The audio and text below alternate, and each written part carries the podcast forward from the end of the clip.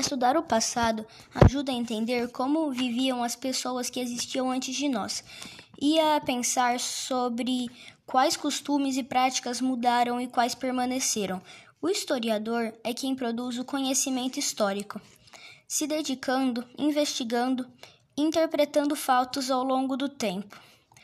Cultura material é o conjunto de objetos como roupas, joias, utensílios diversos esculturas, pinturas, construções arquitetônicas e instrumentos de caça, que podem fornecer informações sobre o modo de vida em, outro, em outros tempos e espaços e que fazem parte da memória de um povo.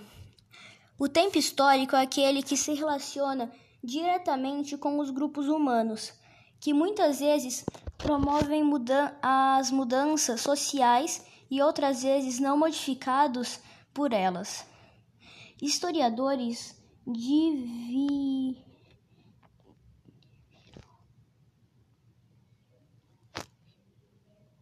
Historiadores dividiram o tempo histórico em períodos uh, denominados pré-história, pré-história, antiguidade, antiguidade, Idade Média, Idade Moderna e Idade Contemporânea. O tempo cronológico, por outro lado, é aquele organizado por meio de relógios e calendários. Os povos geralmente estabelecem um ponto de partida ou um marco para contar sua história.